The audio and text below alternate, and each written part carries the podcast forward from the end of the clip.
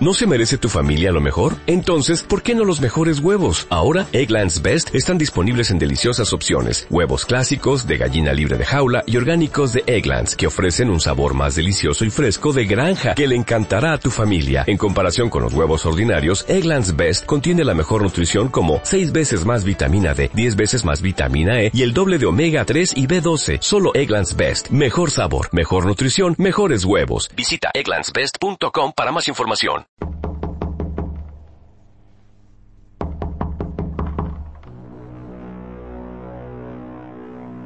Son las 10 de la noche. Se abre la puerta del misterio.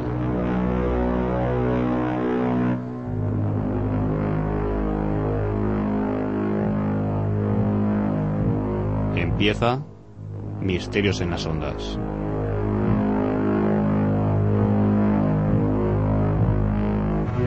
Un programa de Radio Desvern de Barcelona.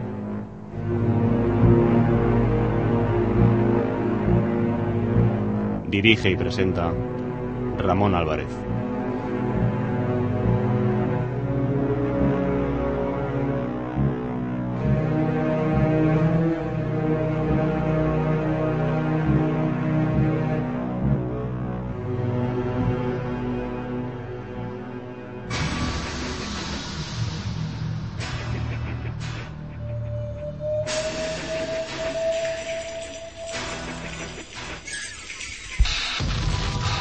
Hola amigos, muy buenas noches. Bienvenidos nuevamente a Misterios de las Ondas, el programa radiofónico y misterioso en las noches de Barcelona.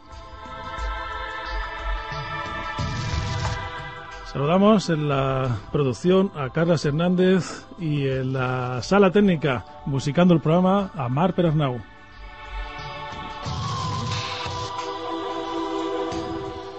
Y como siempre, en la locución, vuestro servidor, Ramón Álvarez.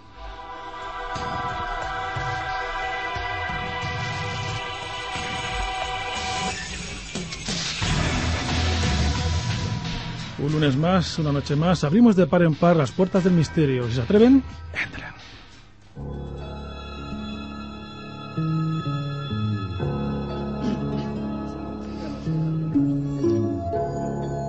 Buenas noches amigos. A partir de estos momentos está en antena Misterios de las Ondas. A partir de estos momentos, una vez más, vamos a tratar las paraciencias. Esta noche vamos a tratar un tema francamente interesante, pero antes de dejar sobre la mesa el tema central de la noche, me van a permitir que hablemos durante unos minutos de un libro que está a punto de salir a la calle.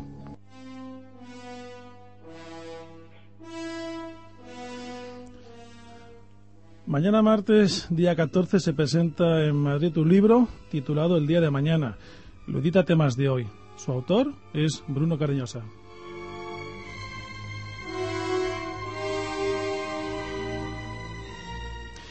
A juzgar por el dossier de prensa que nos ha remitido la editorial, a priori parece un libro muy, muy interesante y también inquietante, por qué no decirlo. Por otra parte, hay que decir que Bruno también nos tiene acostumbrados a trabajos de este calibre, a trabajos con una vasta información y a mí particularmente me encanta hablar con Bruno, leer sus trabajos, leer sus libros, porque es de sus escritores de esos investigadores que siempre se respalda por una amplia documentación. Sus trabajos, como todos ustedes saben, están siempre perfectamente documentados.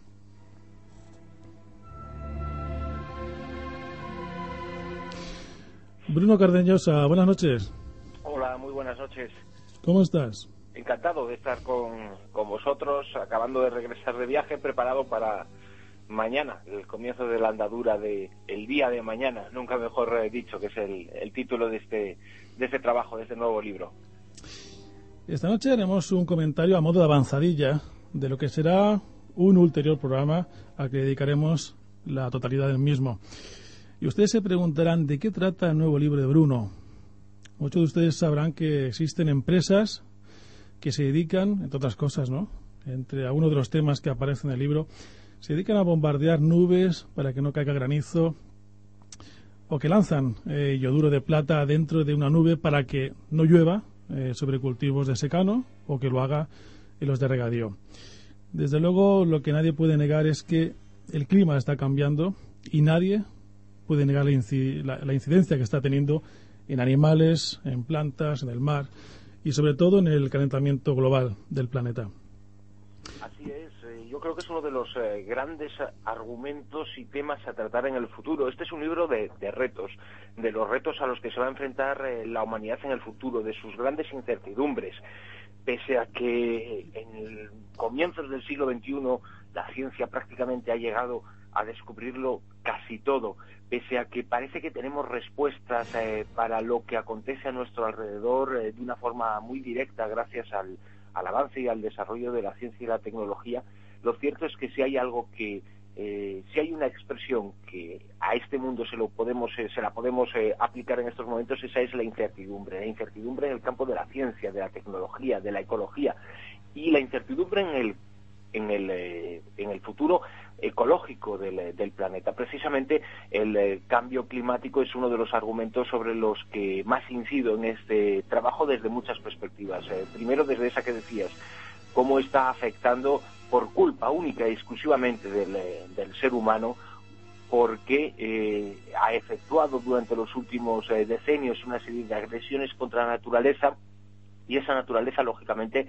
se siente eh, agredida, se siente atacada y se defiende de la forma en la que puede. Además, el eh, ser humano está contribuyendo con su presunto desarrollo tecnológico, está contribuyendo a acrecentar mucho más ese cambio climático. El desarrollo del ser humano no es eh, sostenido y se está efectuando a costa de, la supervivencia Mm, y de la salud de lo que nos rodea. Y el, capítulo que, con el que precisamente abro este, este libro es eh, sobre ese tema y sobre cómo una de las armas que se están desarrollando en este momento y que puede tener una gran importancia para el futuro es el control del clima, la modificación de determinadas circunstancias climáticas, cómo el ser humano ya está capacitado para, utilizando diversos elementos eh, químicos, provocar sequías o provocar que en donde haya sequía llueva o provocar que lo que en principio sea granizo se convierta en lluvia. Todas estas armas que se están utilizando eh, de forma comercial en estos eh, momentos y que en un principio algunos lo asociaban su, uso a leyendas urbanas o a mitos, pero que ya están demostradas por completo su, existencia, puede estar teniendo un efecto sobre la naturaleza, un efecto sobre esa capa que, nos rodea y que rodea al planeta verdaderamente tremendo. Y los efectos los estamos notando notando las eh, noticias de cualquier medio de comunicación de cualquier día de estos nos eh, notifican una cantidad de hechos verdaderamente eh, importantes de cómo a través de inundaciones, huracanes, mm, y determinados y otros sucesos climáticos se están provocando una serie de catástrofes que anteriormente no se, no se generaban. Y el ser humano es el único responsable de ello. Sin duda alguna. Parece ser, a juzgar por lo que dice Bruno, por más la realidad que está ahí, eh, que el gran reto del ser humano para los próximos años será el clima. ¿Tú crees, Bruno, que seremos capaces de cambiar el clima? Eh, de, hecho, ya estamos siendo capaces. Es decir, de forma mm, inconsciente, hemos cambiado el clima del planeta. Cada año las eh, temperaturas medias son superiores. Esto está provocando que cada año la naturaleza manifieste una serie de, efectos. Ayer mismo un glaciar de la zona de la Patagonia, en el hemisferio sur, al, sur del, hemisferio sur, prácticamente en la Antártida, delante de muchos eh, turistas eh, comenzaba a descongelarse, comenzaba a precipitarse.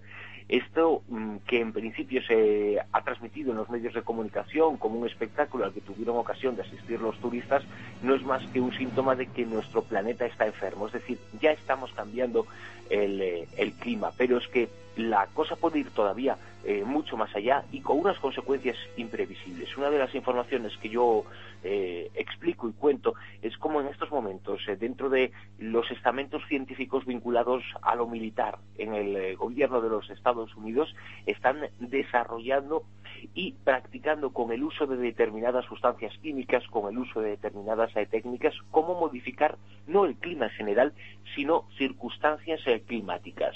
Un informe de hace muy pocos años, elaborado por un grupo de, militares, decía que en el siglo XXI, como en toda la historia de la humanidad, solamente hay un elemento que vaya a ser común a todos los conflictos bélicos que se den o que se están dando. Y ese elemento común es el clima. El clima es una variante importante en todos los conflictos bélicos. Y lo que estaban haciendo este equipo de, militares era desarrollar la probabilidad de utilizar el clima como eh, las circunstancias climáticas como un arma. Y ponían una fecha en la cual decían que ellos eh, podrían llegar a conseguir sus objetivos. Era el año 2025, algo que en términos eh, geológicos y planetarios está a la vuelta de la esquina, por mucho que queden casi dos décadas eh, para llegar a eso, porque ya se están efectuando trabajos en ese sentido. Se conoce, hay una empresa norteamericana que trabaja de forma comercial y para entidades privadas a este respecto, pero que eh, de las fuentes científicas que se generaron dentro del ámbito militar. Es una empresa que se dedica, por ejemplo, a utilizando una sustancia química que es el yoduro de plata y utilizando aviones que tienen a su disposición, inseminar de esta sustancia química nubes de lluvia para evitar que, llueva o para provocar que, llueva. Es decir, para modificar esa circunstancia climática. Incluso los responsables de uno de estos eh, trabajos eh, militares dicen que de forma subrepticia, de forma subterránea, ya comenzaron a experimentar con el clima en la época de la guerra de Vietnam, que eh, lograron generar mareas más altas de las acostumbradas en la zona y gracias a esas mareas pudieron rodear al enemigo que eh, vio y sintió como de forma incomprensible el agua se convertía en un muro eh, del cual no podían eh, escapar y se convirtió de esa moda, los, de esa forma, a los vietnamitas en una presa mucho más fácil. Eso fue utilizando el clima y utilizando los primeros estadios de esta investigación que dicen los responsables de este trabajo que estará definitivamente en marcha para el año 2025 inquietante cuando menos. Eh, como decía Bruno, lo que no sabemos, no lo sé, eh, si estará en, eh, dentro de lo que Bruno ha investigado, es qué consecuencias puede traer, por ejemplo, si llegamos a ingerir agua de la lluvia provocada por esa sustancia química que es el yoduro de plata.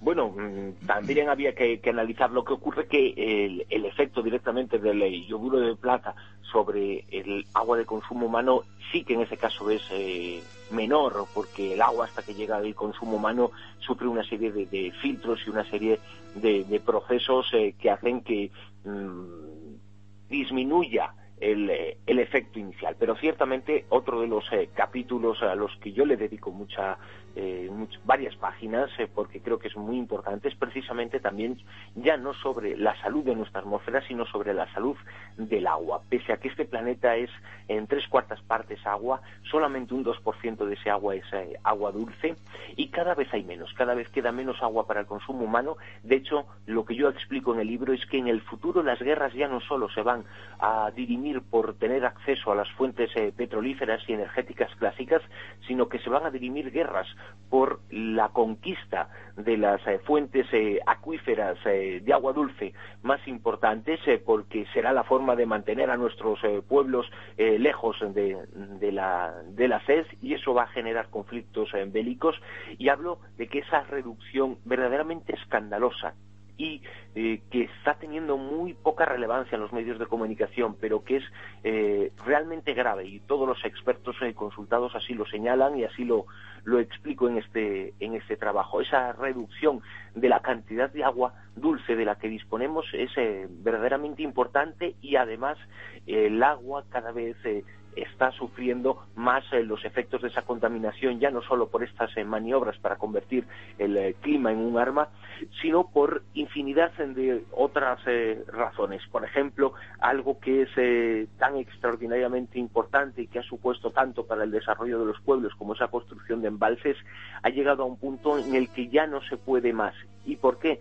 Porque la construcción de embalses lo que ha provocado es la contaminación de materiales pesados como el mercurio, que no pueden ser luego disueltos por el, eh, por el cuerpo humano. La contaminación que sufren eh, los seres eh, vivos que habitan en, en, agua también provoca que lo que estemos ingiriendo en modo de, de alimento provenga de un agua contaminada y contenga en su interior elementos pesados como el citado, como el mercurio, que los, los ingerimos, los pero no los podemos eh, metabolizar porque se trata de un elemento pesado que forma parte a partir de ese momento de nuestro propio consumo y de nuestro propio cuerpo. Es decir, el agua también está sufriendo todos los efectos de lo que estamos haciendo sobre el planeta. Lo que eh, es importante señalar es que afortunadamente sí que existen personas conscientes de la gravedad que están cada día intentando concienciar más a quienes eh, deben evitar que esto sea grave, es decir, a las clases políticas y, dirigentes.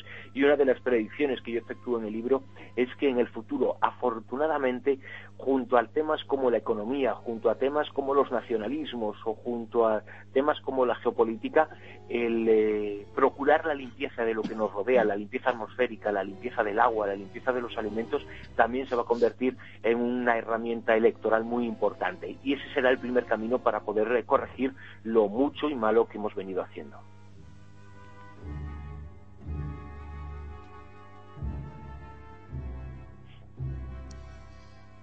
Queridos amigos, estén atentos a este trabajo y recuerden que a partir de mañana lo podrán encontrar en todas las librerías. El día de mañana lo edita temas de hoy. Bruno, muchas gracias por atendernos y te emplazamos para un próximo programa. Encantado de estar con, con vosotros las veces que deseéis. Un abrazo, hasta pronto. Un abrazo, muchísimas gracias.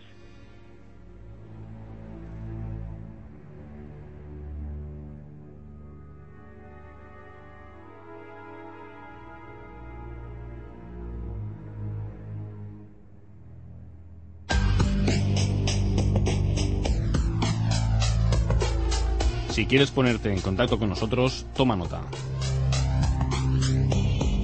Correo ordinario, Radio Desvern, programa Misterios en las Ondas, calle Carlas Mercadé, número 17, Canjin 08960, San Just Desvern, Barcelona. Teléfono 93 372 3661 93 372 3661 Y a partir de ahora, y gracias a nuestro webmaster Javier Clemente, podrás disfrutar de los últimos y de los mejores programas de anteriores temporadas. Para ello, consulta la siguiente página web, misteriosenlasondas.com, misteriosenlasondas.com.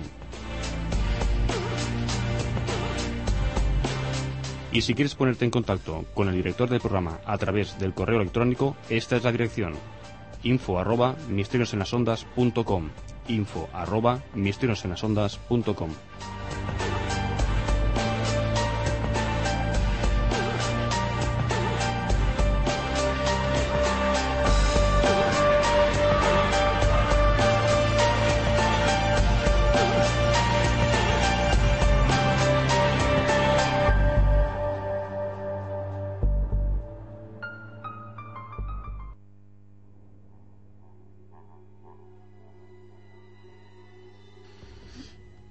después de escuchar a Bruno Cardeñosa, bueno ser amigos que cuando marca el reloj las 10 y 22 minutos de la noche, planteemos ya el tema de esta noche.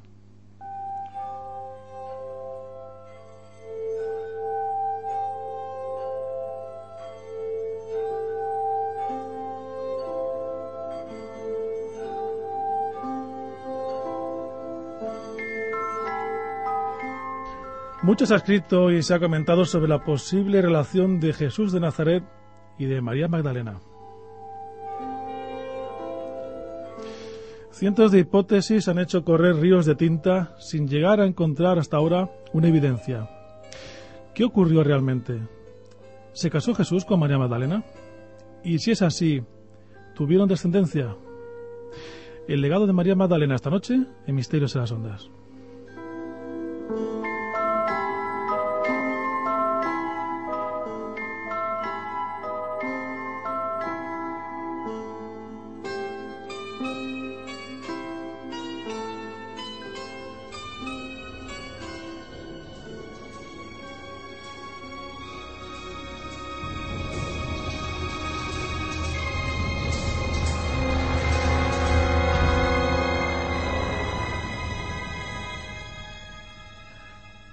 Y para hablar de este tema, qué mejor que, hacerlo con, con el autor de un libro que lleva ese mismo título.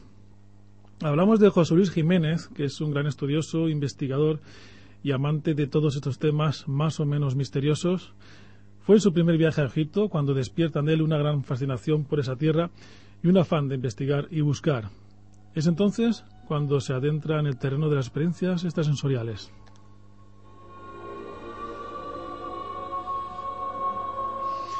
Colabora en diversas revistas especializadas, radio y televisión. Es director de la web www.extrasensorial.com.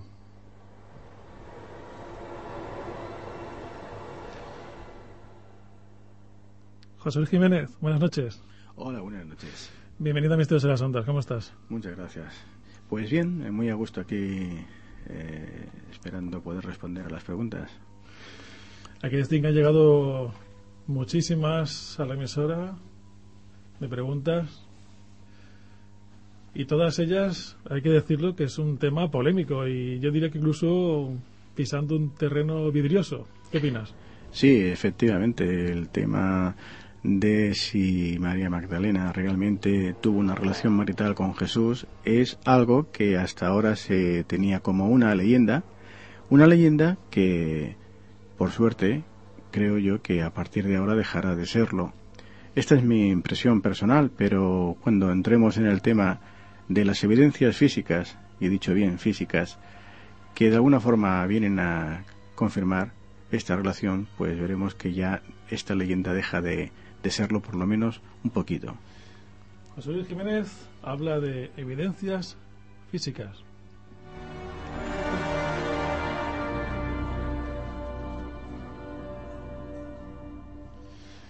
En primer lugar, quería preguntarte, José Luis, que, ¿qué ocurrió? ¿Qué te ocurrió en ese viaje a Egipto para que de pronto te interesaras por temas mistéricos, enigmas históricos y todo lo desconocido? ¿Qué te pasó allí? Bueno, explicar una experiencia personal que a mí me transformó realmente la, vida, la forma de entender la vida, pues eh, en estos momentos creo que incluso llegaría a faltar tiempo. Y eh, una palabra, creo que con una palabra las personas que me oigan o me escuchen van a entender lo que quiero decir. Yo en Egipto desperté la conciencia. Cuando digo que desperté la conciencia es que eh, se abrió otro ser interno que todos tenemos dentro de nosotros, pero que muchas veces no lo dejamos salir, quizás pues por el estrés del día a día, todos los problemas materiales que nos agobian, una serie de situaciones que nos, hacen vivir un poco con los ojos cerrados, un poco ciegos a la, la verdadera vida, a la verdadera realidad. Y yo allí pues desperté de todo esto y desperté la, la conciencia. Nos vamos a entrar poco a poco en el tema de anoche. Porque además estamos hablando de la posible relación entre María Magdalena, eh, según los evangelios canónicos, la prostituta redimida. José Luis, ¿existe algún evangelio apócrifo? Luego hablaremos de, ambos evangelios, pero ¿existe algún apócrifo que nos hable de alguna posible relación, de algún vínculo de Jesús con María Magdalena? Sí, por supuesto. Vamos a ver. En primer lugar, el, el calificativo que se le hace a María Magdalena de prostituta redimida en sí no, no existe en la Biblia. En ningún evangelio canónico se habla de María Magdalena como la prostituta redimida. Esto fue una, una opinión muy personal que utilizó el Papa Gregorio I en el siglo VI, que él, yo creo que le convino en aquel momento utilizar este calificativo hacia María Magdalena por temas que luego podremos entrar a discutir. Mm. Y a partir de entonces eh, pues esta, esta, yo iba a decir calumnia, porque es una calumnia, sobre, sobre el personaje de María Magdalena, se, se quedó estancado en la historia hasta que en el año 1969, por fin, el Papa Pablo VI dice a, a la comunidad cristiana de que María Magdalena no era esa prostituta redimida que todos habíamos creído leer en la Biblia, sino que efectivamente se trataba de otro personaje muy diferente. Pero como todas las cosas, hay cosas que no, parece ser que no interesan, que se conozcan con toda la, la realidad y la verdad que es. Y, curiosamente, si preguntamos a muchas personas de la calle, incluso a, a obispos o a, sacerdotes, como me ocurrió en el templo de Santiago de Compostela, mm. en el que el fabriquero, como anécdota, recuerdo que al comentarle sobre, o hacerle un comentario sobre una iconografía que había encontrado sobre María Magdalena, se extrañó y me comentó de que, que no podía ser María Magdalena puesto que era una prostituta redimida. Y estoy hablando del año 2001, no del año 1968 ni 67, antes de que lo dijera el propio Papa Pablo VI, sino que actualmente aún la mayoría de las personas siguen pensando que María Magdalena era este personaje que a algunos miembros de la Iglesia Católica les interesó hacer creer que se trataba de la prostituta redimida, que sí que se hablaba en la Biblia, pero que nunca se había mencionado que se tratara de María Magdalena. Eh, y perdona, a la pregunta es que me he extendido en este tema, a la pregunta de si existen evangelios apócrifos, sí que existen. En concreto, eh, existen yo creo que son varios, pero los que conocemos son tres, en concreto que es el de Felipe, es el Evangelio Apócrifo de Felipe, encontrado en Nag Hammadi, en el Alto Egipto, en el año 1945, en el que se hace referencia a la relación de Jesús y de María Magdalena, incluso eh, en unos términos mm, que no dejan lugar a dudas. Por ejemplo, cuando cuando en este Evangelio se refiere como la compañera o consorte de Jesús y menciona la existencia de una descendencia de ambos en términos bastante claros, cuando este mismo Evangelio indica o, dice que existe el misterio del Hijo del Hombre y el misterio del Hijo del Hijo del Hombre. Más aún, este Evangelio desarrolla esta afirmación sosteniendo que Cristo tenía la capacidad de crear y la de engendrar, para culminar sugiriendo que su unión con, María Magdalena fue un matrimonio sagrado, a que diferencia del profano calificado y califica de auténtico misterio. Eh, no cabe duda de que estos textos apócrifos, perseguidos y destruidos por la Iglesia desde los años que siguieron al concilio de Nicea en el siglo IV antes de Cristo, eh, perdón, después de Cristo, es decir, el 325 concretamente, dieron lugar a una leyenda que circuló ampliamente durante la Edad Media. Pero ustedes se preguntarán hasta qué punto era posible documentar la persistencia de esa tradición. Esto es lo que yo en este libro intento dejar claro a través de las evidencias físicas encontradas. Interesante todo lo que nos cuenta José Luis. Ya que hemos tocado el tema de los evangelios, eh, quería comentar que tenemos, eh, como todos ustedes saben, pues tenemos los cuatro evangelios canónicos, que son los evangelios reconocidos. Tú luego me, me corrige, José Luis, si me equivoco. Los reconocidos por la Iglesia, los inspirados por Dios, eh, son los de Marcos, Lucas, Mateo y Juan. en el año 45 y luego también creo que José Luis profundice en lo que se encontró, los manuscritos de Nahamadi. Eh, él comentaba eh, que se encontraron esos textos apócrifos escritos en copto, la lengua del primer Egipto cristiano, eh, estos no están reconocidos por la Iglesia, pero lo que sí quiero que me lo confirme es que sí que están atribuidos a autores sagrados que, eh, pues como es el Evangelio de Felipe o el de Tomás o los Hechos de Pedro, ¿verdad? ¿Y qué son esos manuscritos, los de Nahamadi? Y si realmente, claro, obviamente están atribuidos a autores sagrados, pues tan, tanto como podían ser los canónicos, ¿verdad? Bien, bueno, tenemos que empezar por decir de que eh, los propios apóstoles en sí no eran los que escribían estos manuscritos, estos textos, que luego se pasaron a llamar Evangelio. Evangelio es una palabra que quiere decir eh, la buena nueva, la, noticia. Eh, estos manuscritos más o menos empezaron a, escribir alrededor del siglo segundo, mm, algunos incluso casi en el tercero, sobre el ciento y 180, 200 y pico de años después de, la crucifixión de Jesús. Eh, por lo tanto, no fueron escritos directamente por los apóstoles, sino por personas allegadas o próximas a los apóstoles y siempre fue de oídas. Mm.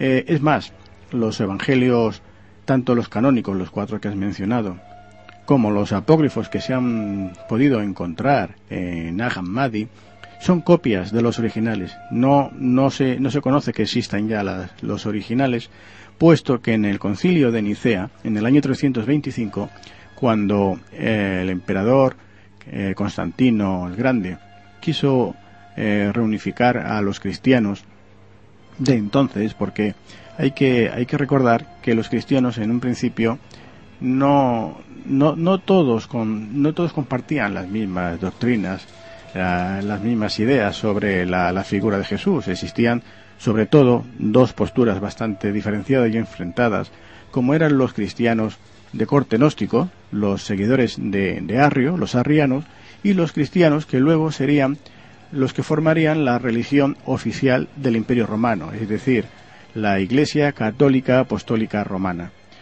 En este concilio de Nicea se, se debatió sobre la divinidad de Jesús, eh, hubieron bastantes discusiones y al final eh, fueron expulsados, exiliados los, los, diríamos los cristianos de corte gnóstico, mm, los seguidores de Arrio, que tuvieron que, que, huir y exiliarse muchos, incluso algunos hasta, hasta lo que era una provincia romana llamada como, conocida como la Galia, en el sur de Francia, que luego veremos que tiene una importancia tremenda, porque es donde fue a, a, parar al final María Magdalena cuando huyó de, de Palestina. Estos, estos evangelios, estos manuscritos, eh, en principio, pues habían cientos, centenares. No puedo decirte si 280 o 300. El caso es que solamente se escogieron estos cuatro evangelios, tres sinópticos, quiere decir que son los más parecidos en el mensaje, y, este cuarto de Juan, que este Juan iba, iba un poco más por libre. Este es diferente. Incluso hay autores que, que aseguran de que no se trataba de Juan, sino que podría haber sido la propia María Magdalena quien la autora de este evangelio. Y esos cuatro evangelios son los que la Iglesia acepta como, como canónicos, los que dice que están inspirados por Dios. Eh, bueno, hay una serie de, de, leyendas al respecto de cómo se, se, eligen y tal, es muy curiosa, ¿no? Eh, los dejan una noche en una, en una habitación, una sala cerrada, con llave, la llave la tiene uno de estos obispos, diríamos, oficiales, y por la mañana, pues claro, eh, los que aparecen solamente en la mesa, parece ser que una paloma o alguien, pues los escoge y los demás no sirven.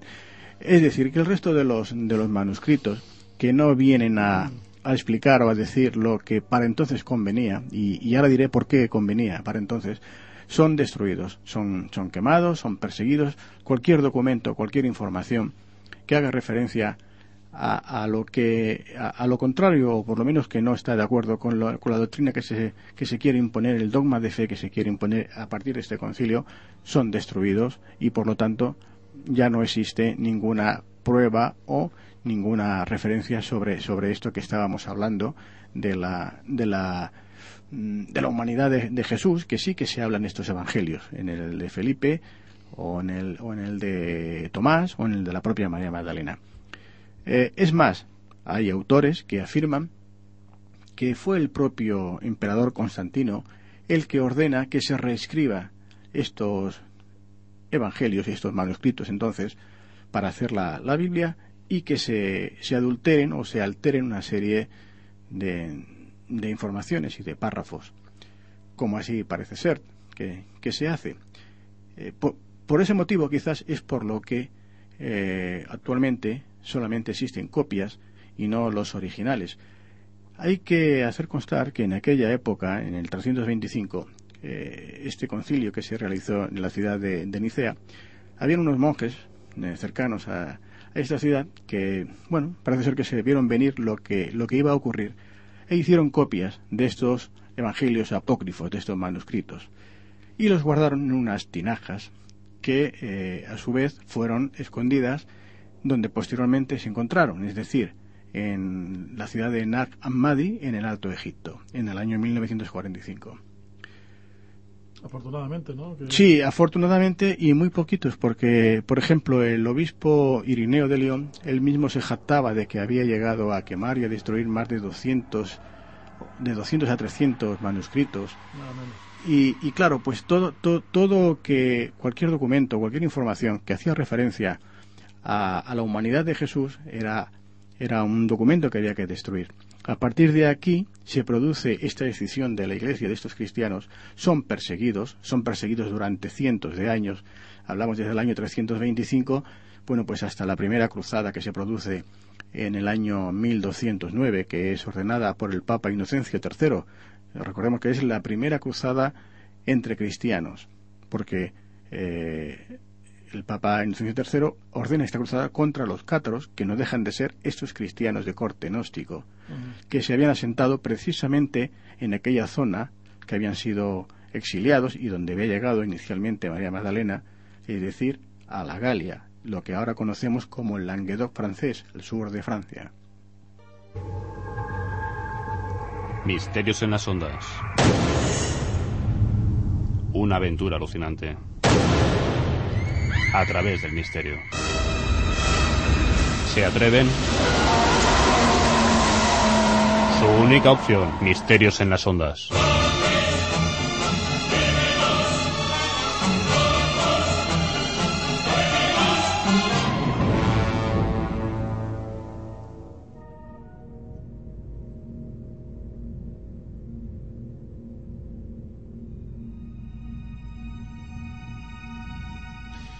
Se le recuerda como la pecadora a la que perdonó Jesús, la que lavó y ungió los pies con sus lágrimas y luego secó con sus cabellos.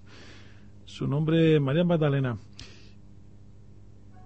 El libro de José Luis es un trabajo realmente importante, interesantísimo.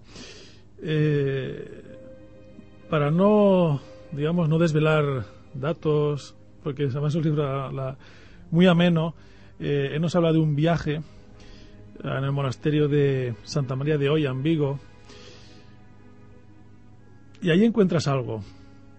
Hablas con un anciano, Yagoba. ¿eh? Bueno, sí. Eh... Explica lo que encuentras allí y cómo vas hacia allí. Bueno, eh, efectivamente, este libro se inicia con una aventura, un viaje que me va a llevar a recorrer eh, un, el camino conocido como Jacobeo de Santiago, al que yo prefiero denominar de prisciliano, que no nos daría tiempo para explicar el por qué, nos daría esto para, para otro programa. Mm. Pero el caso es que eh, yo empiezo este recorrido en un monasterio cisterciense que se encuentra en la provincia de Pontevedra, en Hoya, un pueblecito que está eh, a orillas del, del, Océano Atlántico. Aquí se encuentra este monasterio con una iglesia eh, del siglo XI en el que iba a encontrar la primera, la primera pista, la primera evidencia y la primera pista. Y se encontró, y bueno se trataba de una serie de, de, de, circunstancias que a mí en principio me extrañaron cuando yo recibí toda la información de lo que podría encontrar aunque no sabría exactamente de qué se trataba pues me encontré con que aquel monasterio había tenido un protagonismo muy especial en la guerra civil. Esto es lo que me contó este personaje Yagoba cómo allí encontraron la, una serie de manuscritos de, información que de alguna forma explicaba la huida, digo bien huida, de María Magdalena desde Palestina después de la crucifixión de Jesús hasta el sur de Francia, hasta la Galia, la, la provincia romana de entonces, y una serie de pasajes y de historias muy interesantes que, que de alguna forma vienen a cubrir un vacío dejado en los, en los textos bíblicos y que a cualquier persona que le interesa pues toda la, historia de entonces y lo que ocurrió, yo sé por, por las referencias que he tenido, los escritos que he recibido, que les, que les va a ayudar, que les va a servir.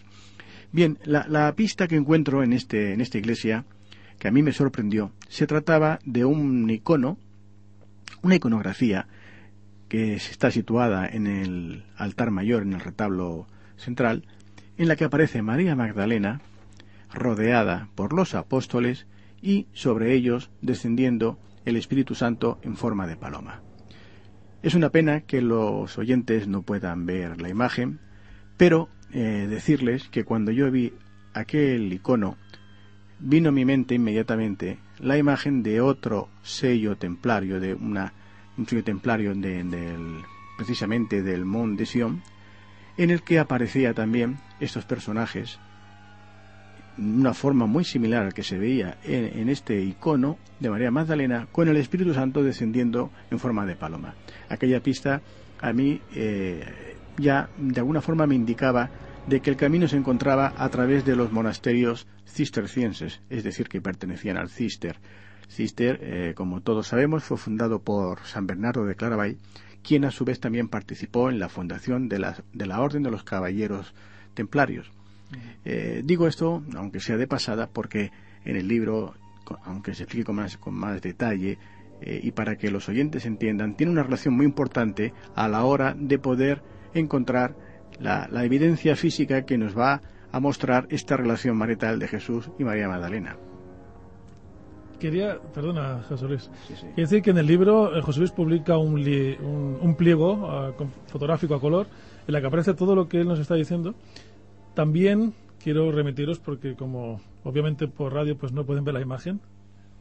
Eh, a tu página web que lo hemos dicho al principio. Sí, pueden ver, pueden ver alguna de estas fotografías en la página web www.extrasensorial.com. Aquí sobre picando sobre la portada del libro se les aparecerá otra otra página donde encontrarán fotografías y reportajes y entrevistas en el que verán, si no todas, algunas de estas imágenes, las más importantes, sobre todo las que hacen referencia a la relación de Jesús y de María Magdalena. Si quieres, lo vamos viendo a través del ordenador y, con el libro abierto, si te parece. Sí, sí, sí, perfecto. Por ejemplo, para, para, yo creo que a los eh, oyentes les interesará más saber ya, debido al tiempo escaso que nos queda, eh, lo que encontramos en este monasterio. Bien, eh, decir que a partir del monasterio de Oya yo recorrí este camino de, Santiago, el que llamo de Prisciliano, hasta llegar a, Francia, al sur de Francia, un pueblecito que es muy conocido por los investigadores de este tema, que se llama René Le Chateau.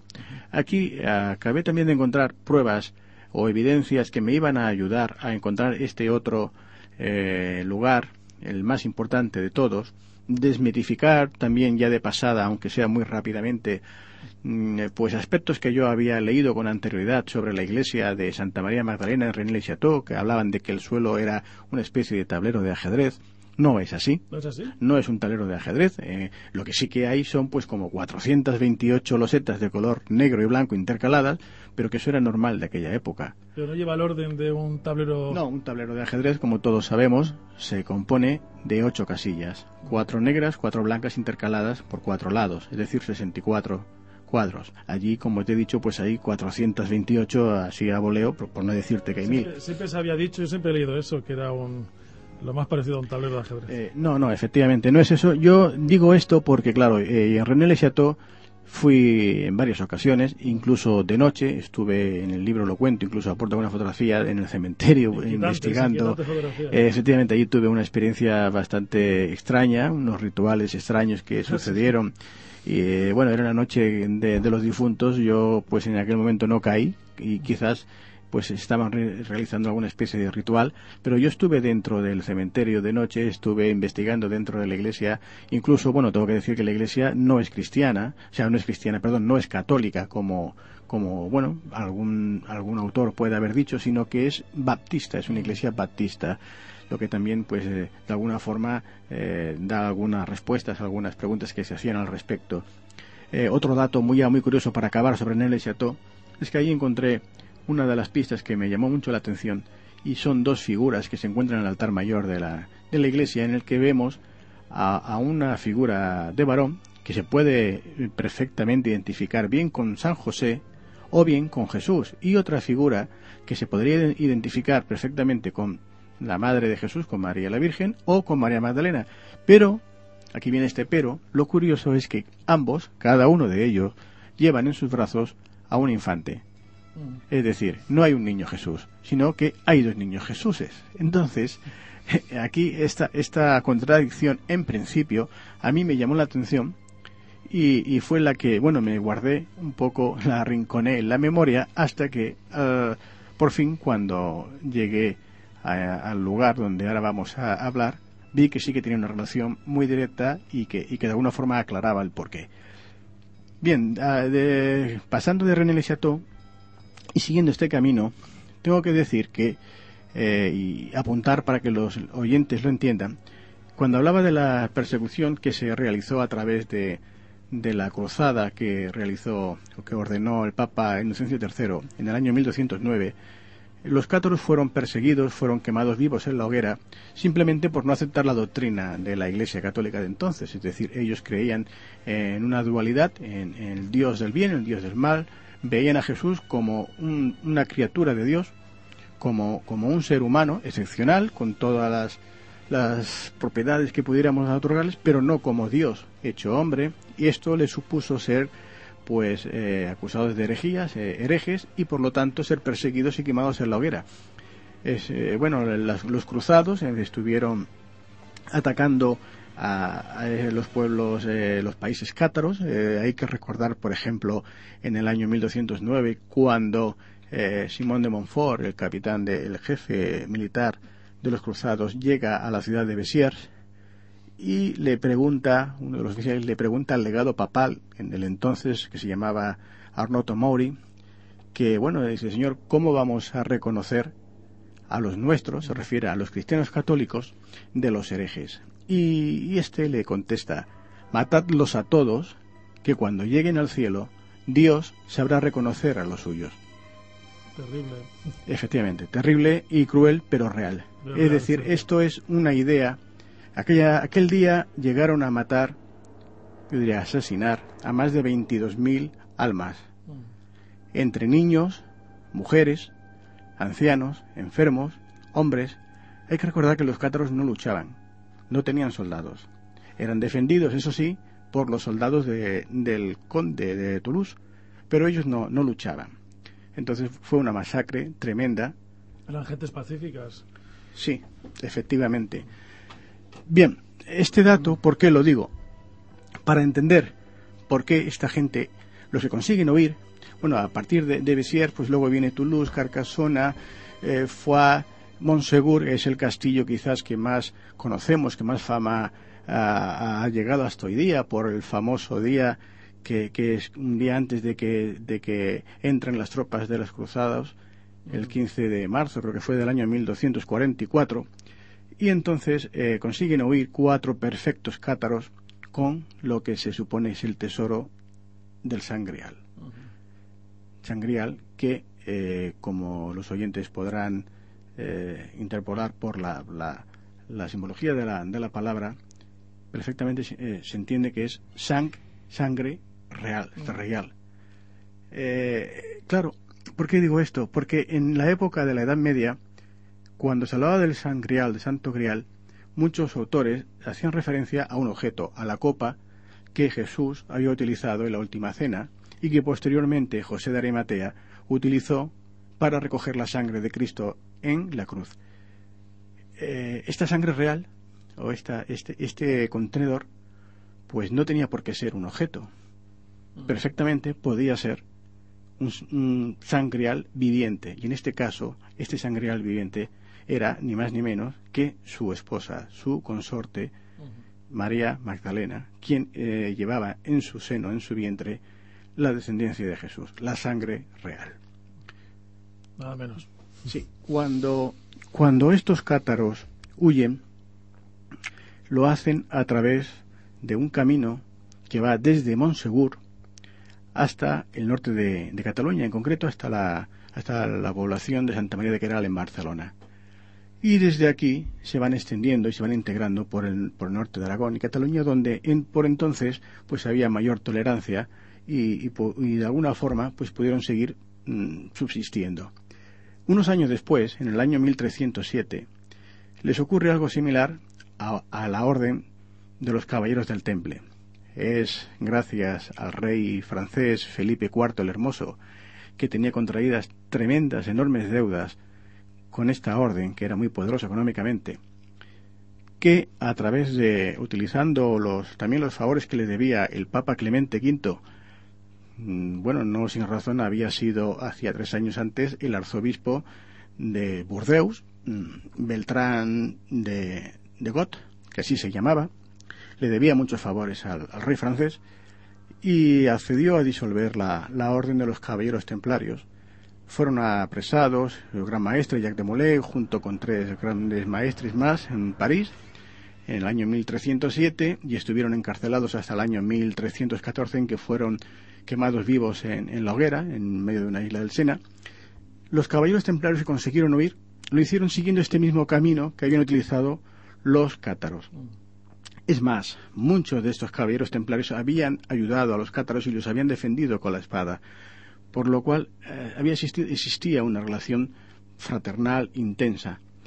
Eh, ¿Qué ocurre? Siguiendo este camino, se encuentran en el norte de Cataluña, siguen también por la cornisa Cantábrica hasta Galicia, pero los, los que nos interesa a nosotros ahora se quedan en, en Cataluña en concreto, gracias a que el rey Jaume II de la Corona de Aragón crea la Orden de Montesa. La Orden de Montesa que la hace es profeso para acoger los bienes de los caballeros templarios y, los caballeros que consiguen huir. También forma en estas fechas el monasterio de Santes Creus, que se encuentra en Tarragona, en la provincia en, en Murcia.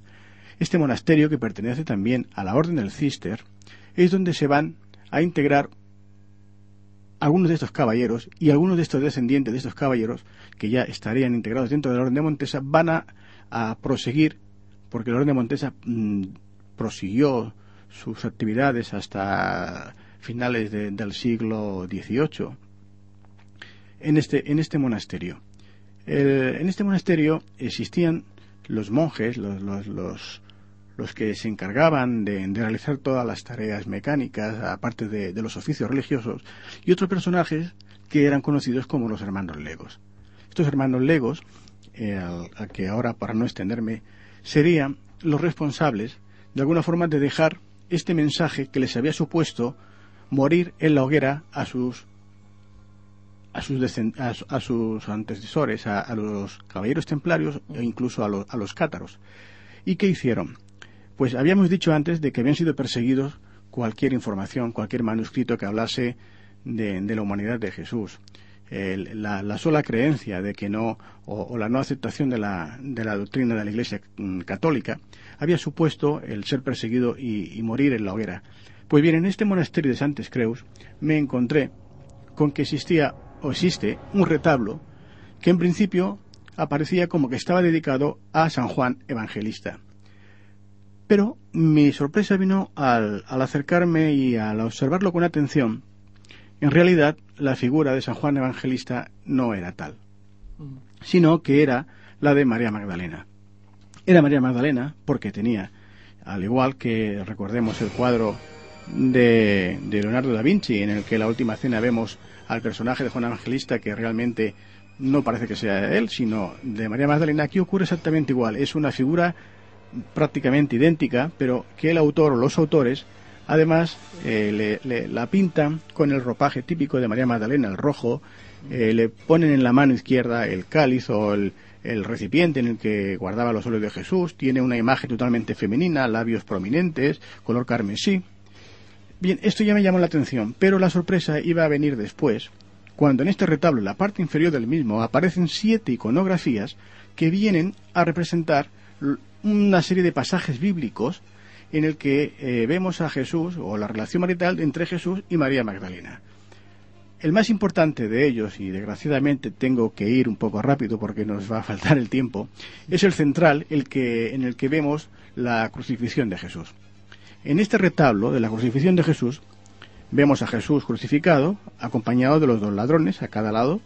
En, la parte, tal como lo vemos enfrente a la izquierda, vemos a, a María, la Virgen, su madre, perfectamente identificada por el ropaje, al otro lado de la iconografía nos encontramos con un San Juan Evangelista, ahora sí con una fisonomía varonil, ya no es la fisonomía femenina que habíamos visto anteriormente, y lo más importante y sorprendente es que en el centro, a los pies de Jesús, abrazada a la cruz, con un pañuelo enjugándose las lágrimas, con una calavera que nos indica también el signo de que se trata de María Magdalena y está totalmente embarazada. Cuando digo embarazada, es que no hay ninguna duda.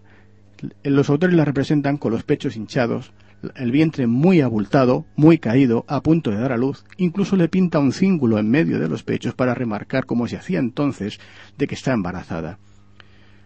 El autor nos sigue dando más información al respecto. No sé si nos dará tiempo. Nos queda muy poco, ya un minuto escaso. Podemos hacer algo, porque claro, esto es muy interesante y nos llevaría a lo que dice José Luis, no un programa, sino dos. Eh, yo lo que haría ahora, porque el tiempo ya se nos echa encima, es eh, o bien remitir a los oyentes al libro de José Luis Jiménez, El legado de María Magdalena, lo Amares, y si no, pues también a la página web de José Luis, que es eh, www.essensorial.com, si me equivoco. Allí podrán ver todo este, todas estas fotografías a las que hace mención él. De todas formas, sí que sería interesante eh, en un futuro pues eh, profundizar y hablarlo bien porque el tiempo se nos ha echado encima y yo lo siento mucho. Más que nada por los oyentes porque es una información validísima. Sí, es un tema muy interesante y, claro, es que explicar directamente un retablo de por qué está allí, mm. por qué alguien pinta allí este, estas iconografías, por qué deja ese mensaje de esta manera, mm. si no se conoce la historia, que han estado perseguidos, que la muerte era el castigo que tenían por, por decir o por tener una información. Claro, es muy importante, no podemos saltar todo y ir directamente a explicar un retablo. Pues hacemos eso. Eh a ver si podemos eh, dejarlo en otra ocasión, ampliar la información y decirle a José Luis que gracias por haber estado con nosotros. Muchas gracias a vosotros, ha sido un placer. Y espero que estén aquí otra vez con, todos nosotros. Decirles, amigos, que el próximo lunes tendremos a Manuel Carballal, que nos hablará de su libro El secreto de los dioses. Eh, les invito a que vayan formulando las preguntas pertinentes a Manuel y se las transmitiremos. Un fuerte abrazo. Hasta entonces, que todo vaya bien, amigos.